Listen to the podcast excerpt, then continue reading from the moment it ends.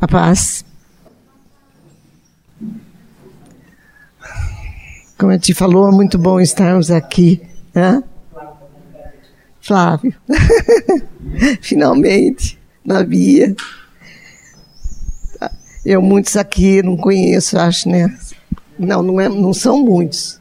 É que, como eu disse, a, a tia, eu cheguei na pandemia, então só tive contato com alguns e com a turma da quarta-feira do estudo, que eu não conhecia assim pessoalmente ainda, que é o caso do Flávio, né, Flávio? A gente conversa muito, mas não conhecia pessoalmente, e nem a Ana Bia. Também um prazer conhecer vocês. Pois é, gente. Eu vim aqui para a gente compartilhar a palavra do Senhor nessa manhã. Uh, a Ti fez isso comigo. Tá. Então eu gostaria que nós abríssemos a palavra do Senhor no livro de Salmos, capítulo 8. Livro de Salmos, capítulo 8, é um salmo de Davi. Davi escreveu esse salmo, como muitos salmos que ele escreveu, ele entregava para os seus músicos e ele fazia desse salmo um hino. E o Salmo 8 não foi exceção. Esse salmo foi entregue ao, aqui está falando ao mestre de canto, tá? Segunda melodia. Então, eles colocavam melodia nos salmos de Davi. Davi, inspirado por Deus, escreveu esse salmo. Então, Salmo 8, vamos ler ele todinho.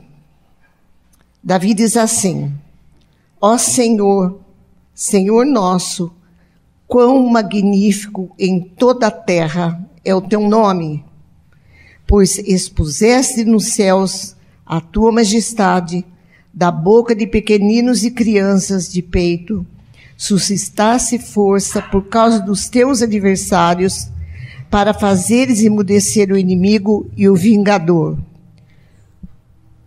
Senhor, quando contemplo os teus céus, obra dos teus dedos. A lua, as estrelas que estabeleceste, que é o homem para que dele te lembres, e o filho do homem para que o visites.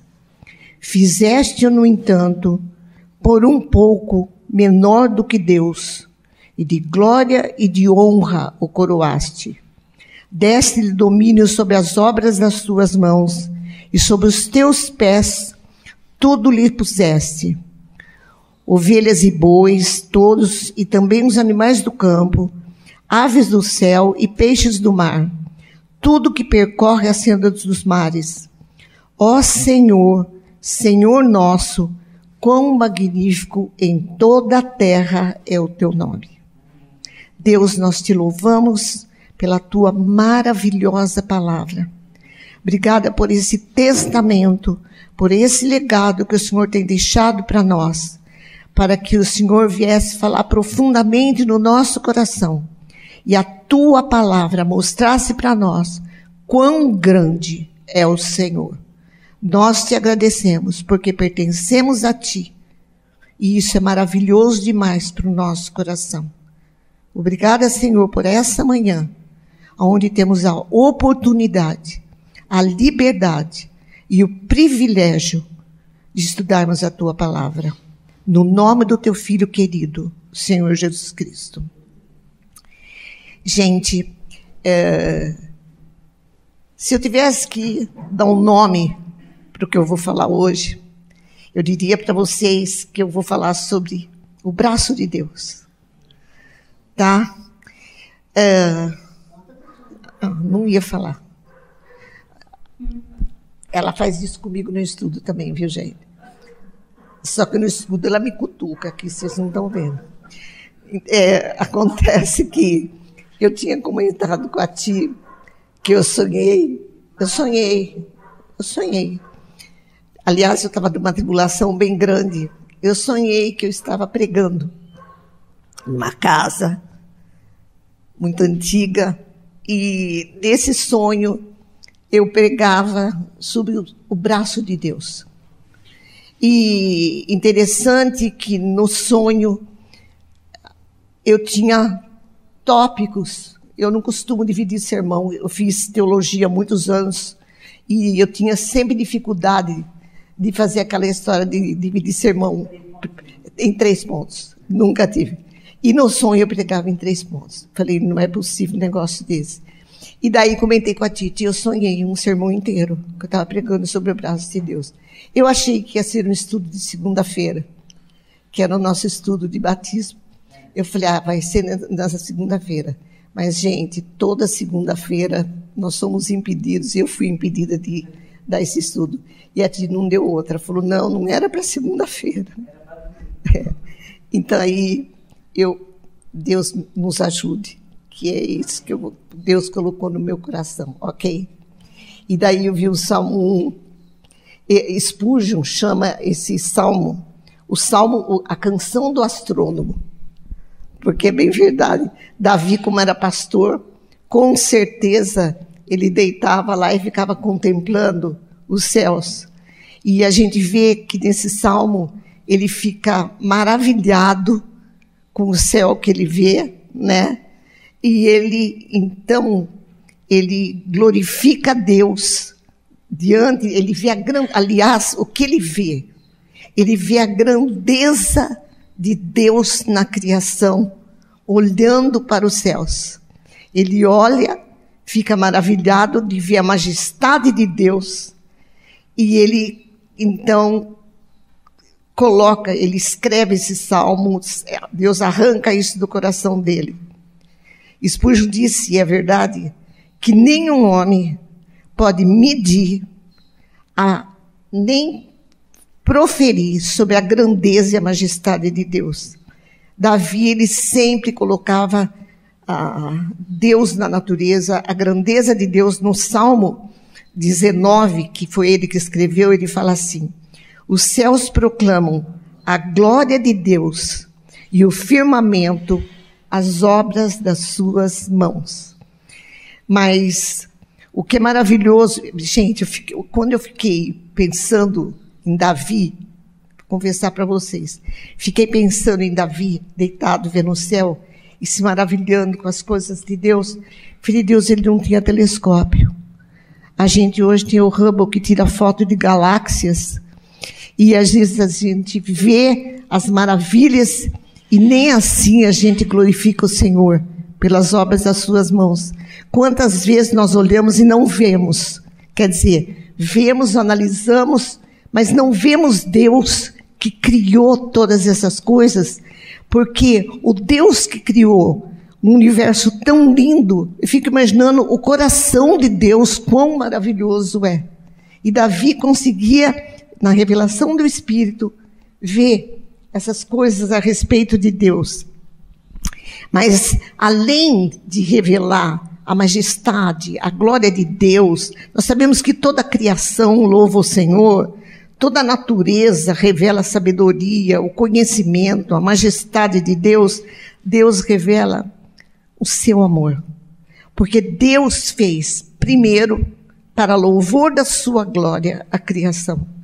Mas Deus ao fazer para louvor da sua glória, ele também fez por amor ao homem, porque já era plano de Deus ao criar o mundo, criar o homem.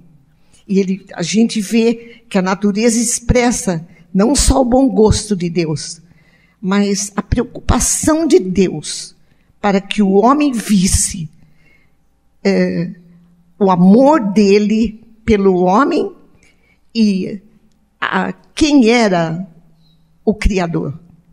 Tá? Então Deus, quando fez, ele colocou, ele colocou dessa maneira. Eu estava lendo uh, quando Israel foi levado para cativeiro, uh, Judá foi levado para cativeiro e ficou na Babilônia 70 anos. E Deus milagrosamente derrubou a Babilônia, que era um império fortíssimo, esplendoroso e trouxe aquele povo humilde de volta para uma terra que não tinha nada para reconstruir a terra. O profeta Neemias chama o povo e a primeira coisa que o profeta vai falar, quando ele congrega o povo, ele vai glorificar Deus e a majestade de Deus, e ele diz assim, Neemias, no, no capítulo 9: Só tu, Senhor, fizeste o céu, o céu dos céus e também o seu exército. Tu fizestes a terra, tudo que nela há, todos os mares e tudo que neles há. E tu os preservas, céus e mares com vida, e todo o exército do céu te adora. Talvez aqui ele esteja falando de anjos, mas eu acho que a natureza é uma criada, é uma forma de adoração ao Senhor. Paulo fala no capítulo 1 de Romanos, nós estudamos isso, que a criação é um testemunho da existência de Deus. Impossível olhar a criação, embora haja quem faça isso, e negar, não ver a existência de Deus. Muitos não veem? Claro que não. Claro que não. Uh, às vezes na alegria é mais fácil ver, mas na tribulação a gente perde de vista essas coisas. Quando Jó passou toda a sua luta, e Jó está ouvindo seus amigos dizendo para ele: Ah, Jó, você não merecia mesmo, você tinha que sofrer mesmo. E Jó começa a ouvir essas muitas vozes e começa a se lamentar. Deus chega para Jó e chega e fala assim: daí ele vai se apresentar para Jó. Fala, Jó, vamos conversar nós dois agora, tá? Porque eu condeno as, as palavras dos seus amigos. Daí ele fala: quem é esse que escurece os meus desígnios com palavras sem conhecimento? Por acaso, Jó, tu sabes as leis dos céus? Acaso usa de censuras aquele que contenderá com o Todo-Poderoso? E é tão lindo esse capítulo de Jó, porque Deus começa a descrever os animais que ele fez. E ele fala do rinoceronte, ele fala do hipopótamo, e daí eu falei para tio, ontem tio nunca tinha lido isso. Deus fala da avestruz. Gente, eu fiquei pasmo que Deus fala da avestruz ontem. Eu, eu vou mudar de assunto, mas eu preciso ler, porque eu achei demais. Falei, Deus, como que o Senhor é perfeito? Nunca imaginei que o Senhor tinha feito isso. Vocês sabem que a avestruz, gente, ela não cuida dos seus ovos. Vocês sabiam disso? É, ela não cuida. Ela põe o ovo e larga lá. Se pisar, pisou. Quem quiser pise, destrói e ela tem fama de ser extremamente dura, sabe? Dura, porque desafeiçoada dos seus ovos. Não é nada maternal? Não, não é nada maternal. Eu não sei onde está, Tí, você achou? 38. 38, lê para mim. É, é 38. A gente, é incrível que li ontem a respeito. Falei, Deus, a gente às vezes não vê o teu poder. Quer ver? Achei. Está aqui. Olha o que Deus fala. Gente, da criação dele, dos detalhes. Ele simplesmente falou para Jó isso aí. Falou assim: avestruz, Jó, bate alegre as suas asas. Acaso, porém, ela tem asas e penas de bondade? Avestruz deixa os seus ovos na terra e os aquenta no pó. E se esquece que algum pé, algum pé pode esmagá-los. Ou que alguém pode pisá-los, os animais dos campos. Trata com dureza os seus filhos, trata como se não fossem seus. Embora seja em vão o seu trabalho, ela está tranquila. Daí eu pensei, dureza, hein? Olha o que Deus fala porque eu, Deus, lhe negou sabedoria e não lhe deu entendimento. Gente, Deus fez a avestruz por ovo desse jeito para pisar no ovo dela. Então tem coisa de Deus que eu não consigo entender. Mas a majestade de Deus está em todos os aspectos da natureza, porque Ele é o nosso Criador. E a gente muitas vezes é ignorante. Uh, da, da mão, do braço poderoso de Deus. É, quando Davi está lá falando nesse Salmo 8, nós lemos lá no versículo 3 e 4, que ele fala dos céus, daí ele fala assim: Senhor, quando eu contemplo os céus, eu penso, que é o homem para que tu te lembres dele? Que é o homem para que tu o visites? Porque ele vê a grandeza de Deus e ele vê quão pequeno é o homem, ele se vê pequeno. Mas daí ele fala assim: mas de glória e de honra o coroaste. Nós somos tão pequenos, mas o Senhor nos deu parte da sua glória. O Senhor nos honrou na criação. O Senhor nos fizesse, o Senhor nos fez um pouco menor do que Deus. Veja a colocação de Davi. Porque eu vejo que ele, nós somos feitos, gente, por Deus de uma maneira admirável. Então eu vejo o braço de Deus na natureza de uma maneira gloriosa, sim, mas eu vejo o braço de Deus na nossa vida, na nossa vida. Não só no nos guardar, nos proteger, nos dirigir, mas Ele nos fez. E eu fico pensando no coração de Deus quando Ele criou o homem, o sonho de Deus de fazer para Ele um ser segundo a, segundo a sua imagem, a palavra fala, e semelhança. Nós somos feitura de Deus. Por isso que Davi conseguiu ver e dizer: Senhor, o Senhor nos fez com glória e com honra. Não tem maior honra do que essa, porque ele já tinha criado anjos. Mas ele criou somente o homem, a sua imagem e semelhança. Ele criou o homem diferente de toda a criação. No Salmo 139, Davi, de novo no Salmo 139, ele diz: Senhor, tu me sondas e me conhece. Vocês conhecem o Salmo. Tu sabes quando me assento, tu sabes quando eu me levanto. A palavra ainda não me chegou na boca, o Senhor já conhece toda a palavra. Esse conhecimento, saber isso, é assombrosamente maravilhoso para mim. Como que o Senhor sabe tudo isso ao meu respeito.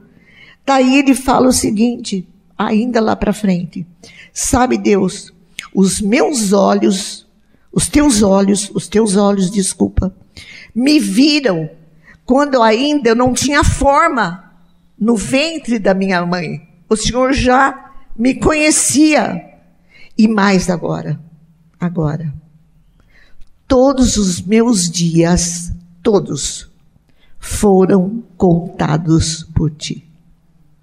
O nosso destino está na mão do nosso Deus. E graças a Deus, saber que os nossos dias, a nossa vida, o limite da nossa vida, o programa da nossa vida está aos cuidados e no braço, na mão de um Deus tão maravilhoso e tão poderoso é, a natureza, é, vamos dizer assim, ela grita mostrando. Deus criou, como dizer, olha, olha aqui, olha quem eu sou, olha o que eu criei, olha do que eu sou capaz. Agora, olha para você e veja que eu te criei, a minha imagem e semelhança para mim. Deus é o único ser que tem entendimento, que tem vontade, que adquire conhecimento, e que tem um espírito é o homem. E Deus fez isso. A palavra de Deus lá em Efésios diz que nós somos criados por Deus para louvor da sua glória. Se a natureza glorifica o Senhor, se os animais, as flores glorificam o Senhor, o homem foi criado especialmente para testificar da glória do Senhor. Por isso, Deus nos concedeu parte da sua glória. Só que nós sabemos o seguinte: que o homem, está lá em Romanos 3, 23, foi destituído da glória de Deus, não é? Pelo pecado. Uh, o homem perdeu, perdeu a semelhança com o Pai. Quando ele saiu da casa do Pai, se afastou da proximidade de Deus, o pecado atingiu a vida do homem.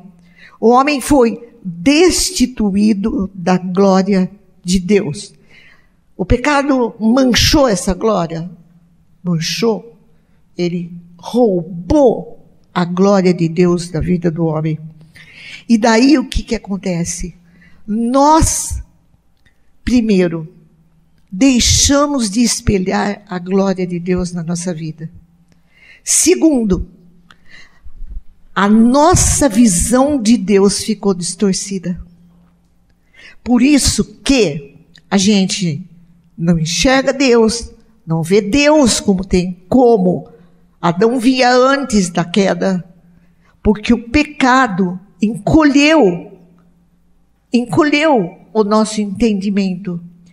A, a Bíblia diz lá, o Paulo dizendo, escrevendo a carta dele aos Coríntios, ele diz o seguinte: o Deus deste século cegou o entendimento dos incrédulos para que não lhes resplandeça a luz do evangelho da glória de Cristo, a qual é a imagem de Deus. Tá? Deus fez para louvor da sua glória. E daí, o que um Deus, criador do universo maravilhoso, que, e Deus não sabia disso? Deus que criou o universo, que contou todos os nossos dias, que viu a gente antes de nascer, que deu nome para nós antes de nascer, que sabe tudo ao nosso respeito e que nos amou, segundo a palavra fala, com amor inexplicável, indescritível, indizível, quando João fala que Deus amou o mundo de tal maneira. O que, que Deus fez? Ele não ia fazer nada, ele fez. Ele fez. Se nós vemos o seu braço na natureza, se nós vemos o braço de Deus na criação do homem, a maior demonstração do braço de Deus, a maior demonstração do braço glorioso de Deus foi a cruz. Foi quando o Verbo se fez carne e veio habitar entre nós. Foi quando esse Deus poderoso, que sustenta todas as coisas nas suas mãos, ele se fez homem para estar no nosso meio, para devolver para o homem a glória perdida na criação. Gente, qual o motivo? Qual a motivação de estarmos aqui nessa manhã? Se não fôssemos, se não fosse uh, pelo fato de Deus ter nos feito de novo seus filhos, de Deus ter restituído essa glória dele na nossa vida. Essa é a motivação do nosso viver. Nós temos que, Deus às vezes não te vejo na criação, pecado porque eu deveria glorificar teu nome, porque bondade tua é o sol que está brilhando hoje de manhã, é bondade tua o ar que eu respiro. Deus, glorificar o teu nome, porque o Senhor me criou, eu podia não existir, mas o Senhor sonhou comigo e o Senhor me gerou. Mas, Senhor, por favor, eu tenho que ver o Calvário. Eu tenho que ver por que, que o Verbo se fez carne e habitou entre nós. É a maior extensão do amor e poder de Deus na vida do homem. É o motivo do nosso viver. É o nosso destino. Está entendendo? O nosso destino não é essa terra. O nosso destino vai além. Deus nos colocou dentro de uma eternidade com Ele. Esse é a maior, essa é a maior demonstração. Foi o ato mais glorioso que Deus fez quando ele enviou Jesus.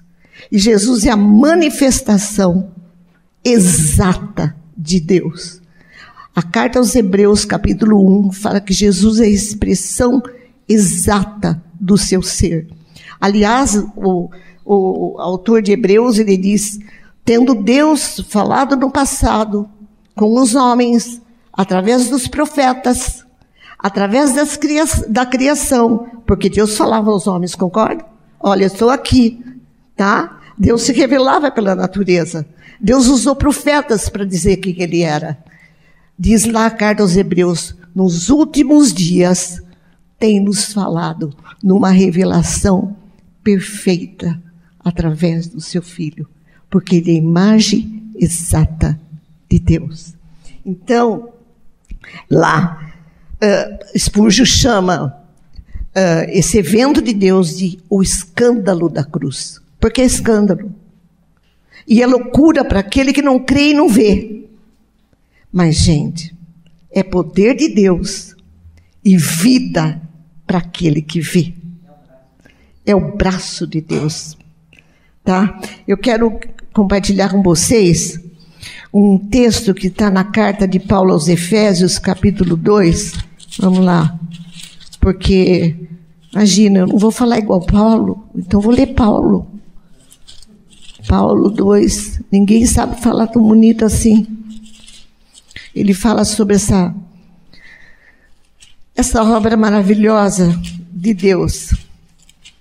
Na carta aos Efésios 2.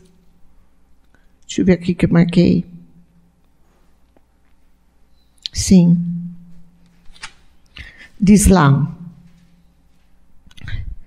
Ele vos deu vida, tá? Estávamos mortos. Nós estávamos mortos.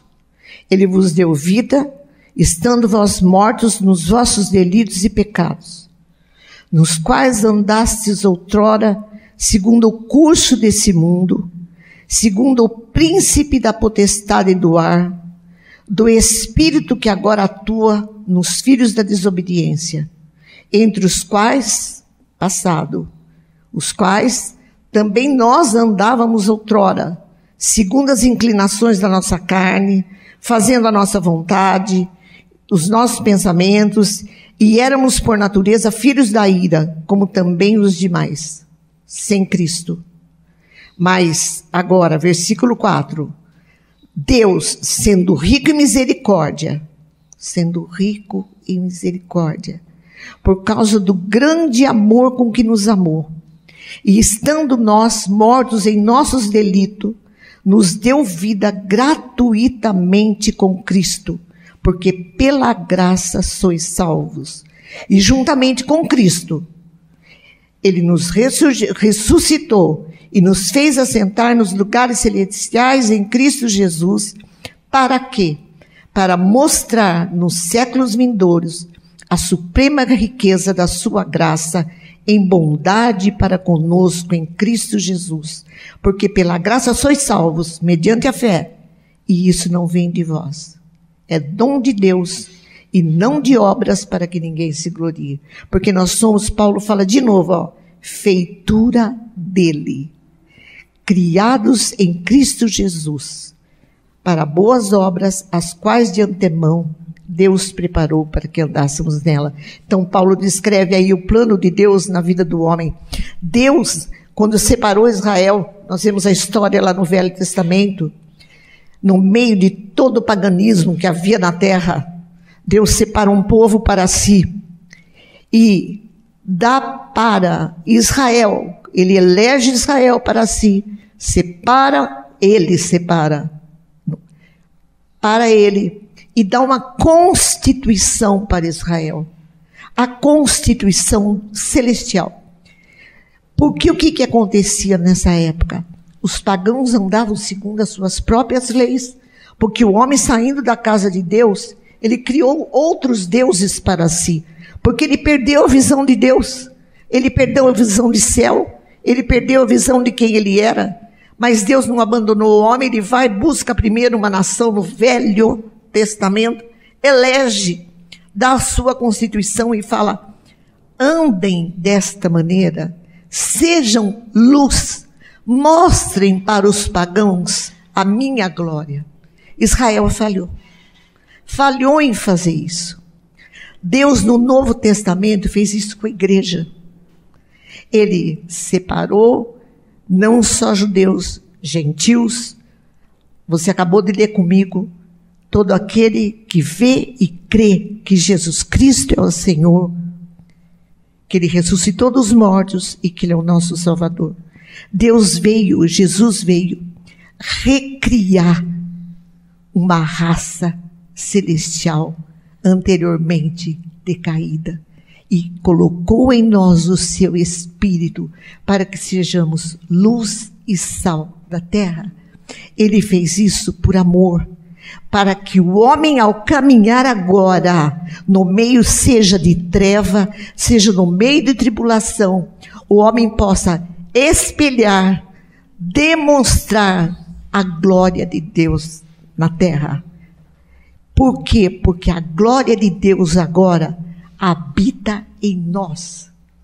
O Espírito de Deus concedido por Cristo habita em todo aquele que é nascido de novo. A palavra de Deus fala que Cristo em vós é esperança do quê? Da glória. Gente, como viver aqui na terra? Como caminhar aqui sem esperança dessa glória? Deus colocou no homem esse desejo maior de estar satisfeito nele, em desejá-lo, em adorá-lo. O espírito dele que habita em nós e o nosso espírito clamam por Deus. O, do cantor lá, a minha alma suspira por Deus. Isso é hora do Espírito Santo. Por que suspira? Não suspirava. Mas agora suspira.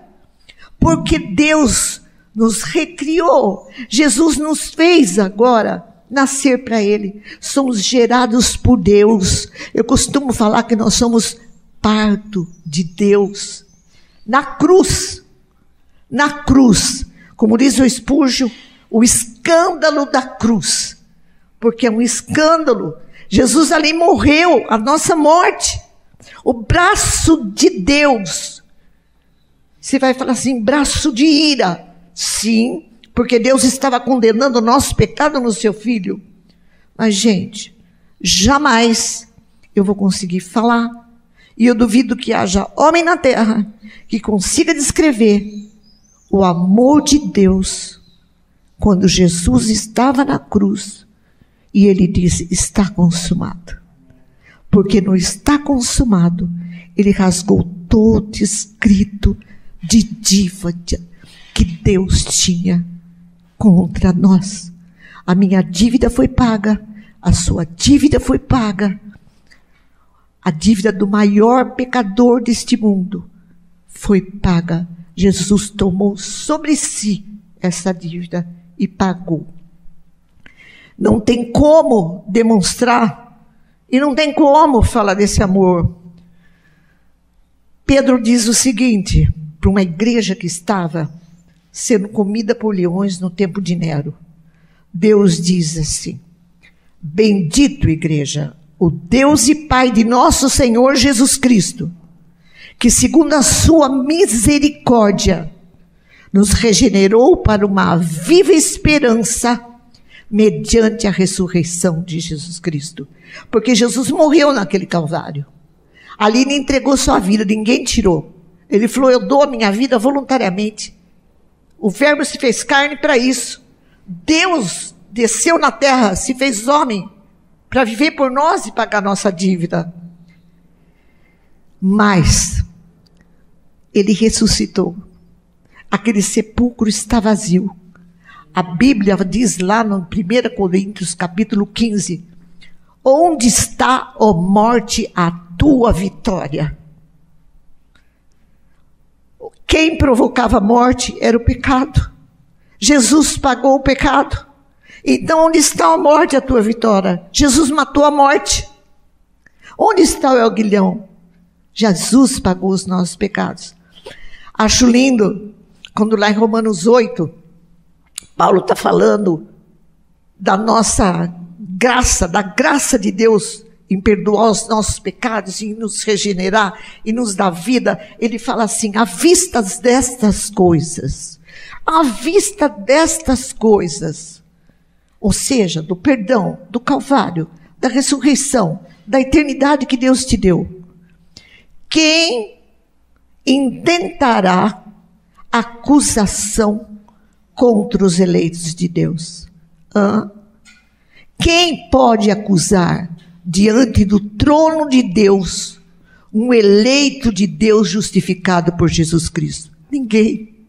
Porque Deus vai olhar para você e não vai ver seu mérito. Ele não vai ver a tua justiça. Ele não vai ver o que você é se você é de Cristo. Ele vai ver Cristo em você. Você vai estar coberto, coberta pela justiça de Jesus Cristo. Hoje nós estamos aqui, nessa manhã, falando dessa maravilha aqui. E a gente fica até, ai Senhor, marav eu fico maravilhada por isso. Mas pensa, quando todos nós estivermos diante do trono de juízo de Deus, o que vai significar para você, se você é filho de Deus, Jesus olhar no meio de toda aquela condenação de gente que vai para o inferno, Jesus olhar e dizer para você: Vinde, amados dos meus, do meu Pai. Pensa eu sou a sua justiça, porque o teu nome está aqui no livro da vida e você não vai ser julgado. Eu pergunto para vocês, já já vou terminar, se tem algo melhor. Se alguém aqui um dia se perguntou por que eu nasci, Deus está falando para você e deixa bem claro na tua palavra por que você nasceu. Porque você foi escolhido para nascer, para estampar a glória de Deus, para ser filho de Deus e para voltar para casa, porque a nossa casa não é aqui, a nossa casa é o céu. Você nasceu para ser celestial e para desfrutar para sempre do amor de Deus. Aleluia, igreja. Aleluia por isso. Aleluia, aleluia. Jesus, um dia, foi visitar Lázaro morto. Chegou morto, mortinho, porque fazia quatro dias que ele estava morto. Sabe o que aconteceu quando ele parou na, na porta do túmulo? Todo mundo sabe, Jesus chorou. Tem gente que fala, ele ficou triste. Não, não, não é porque morto, porque ele estava morto, porque ele ia ressuscitar Lázaro. Mas Jesus chorou ali, diante da morte, de ver o que o pecado fez na vida do homem. Não precisava existir a morte. E Deus chorou. Ele chorou pelo pecado. Mas ele disse para Lázaro ali: Lázaro, vem para fora. Lázaro um dia morreu de novo e um dia ele vai ressuscitar em corpo glorificado. Mas Lázaro vem para fora. E daí, quando eu leio essa passagem, eu penso que eu estava fedendo igual Lázaro. Eu estava dentro de um túmulo com mau cheiro. No meu caso, não eram quatro dias, eram 30 anos que eu estava morta. Eu, Jesus entrou na minha vida com 33 anos eu tinha. Durante 33 anos eu tinha mau cheiro aos olhos de Deus. Mas o dia que Jesus chegou para mim e disse: Fernanda, vem para fora. O Senhor tirou essa podridão da minha vida e me fez de noite, de novo para Ele. Não só na minha vida, mas Ele fez na tua, na tua, na tua, na tua. Todo mundo aqui não errou, tem uma história para contar. Tá? ressuscitação que o Senhor fez na nossa vida e trazendo a gente de volta para Ele. E daí, ainda vou encerrar meu tio, calma. Diz lá assim, gente, peço que o Senhor tire mesmo a cegueira do nosso coração. Que o Senhor venha, Senhor, abre meu olho para que eu veja, eu consiga ver vislumbres desse amor e da tua glória. Quando o povo uh, voltou, ia para cativeiro ainda, e Deus sempre socorrendo Judá, sempre socorrendo o povo lá da linhagem de Davi, e o povo lamentando, Deus usa o profeta Isaías para falar da sua grandeza e diz assim para o povo: Levantai os vossos olhos e vede quem criou essas coisas. Ele está dizendo para o povo: Olha quem eu sou. Por que vocês se lamentam tanto? Porque eles viviam pedindo ajuda do Egito, da Síria, de, dos, de outros povos, e Deus fala: Por que, que vocês pedem auxílio para braço de carne? Eu quero que vocês olhem para o meu braço, meu braço, o braço de Deus, eu que cuido de vocês. Olha para mim, aquele que faz sair o seu exército de estrelas, todas bem contadas. Olha o universo, gente, as quais ele chama pelo nome, cada uma, porque ele é grande, ele é grande em força e poder. Nenhuma estrela vem a faltar. Mas daí ele vira para o povo e diz assim: Por que então você diz, Jacó? Por que então você diz, Israel? Ah, o meu caminho está encoberto ao Senhor. Ah, o meu direito passa desapercebido ao meu Deus. Deus fala: É? Não sabes? Não ouviste? que o eterno Deus, o Senhor, o Criador dos fins da terra, não se canse nem se fadiga, não se pode esquadrinhar o seu entendimento. Deus está dizendo, do que, e isso acontece, eu olho e falo, puxa, o povo não via. Pera lá, gente. Eu não vejo no dia da minha tribulação. Eu penso que Deus não está vendo a minha luta. Eu penso que Deus não está participando do meu choro, da minha doença. Eu penso, eu tive no hospital ali, tive que lutar, tive que lutar para manter a fé. Uma crise terrível de diverticulite. Falei, se o senhor está nisso, Senhor. Por que, que eu sei? Porque melhorou? Porque eu não estou tomando antibiótico? Não porque o Senhor está no controle de todas as coisas. O Senhor me pôs aqui. O Senhor é que é o dono do meu corpo. Foi o Senhor que criou. O Senhor contou os meus dias. O Senhor sabe de tudo. Eu saio dessa tribulação, dessa luta, dessa coisa que eu vejo, dessa tristeza que parece que me cerca de tantas vezes. Não porque eu olho para mim, porque esse braço não faz nada não me tira de nada, não satisfaz meu coração, não me dá alegria. Mas eu quero ver aquilo que o Senhor falou. Filha, levantai os vossos olhos e vede. Quem criou todas essas coisas? Olha quem eu sou. Filha, olha para o Calvário. Se você quer milagre, olha para o Calvário. Se você quer que eu fale de amor, o quanto eu te amo, olhe por meu filho morrendo ali por você. Você vai ver o meu amor pela tua vida ali.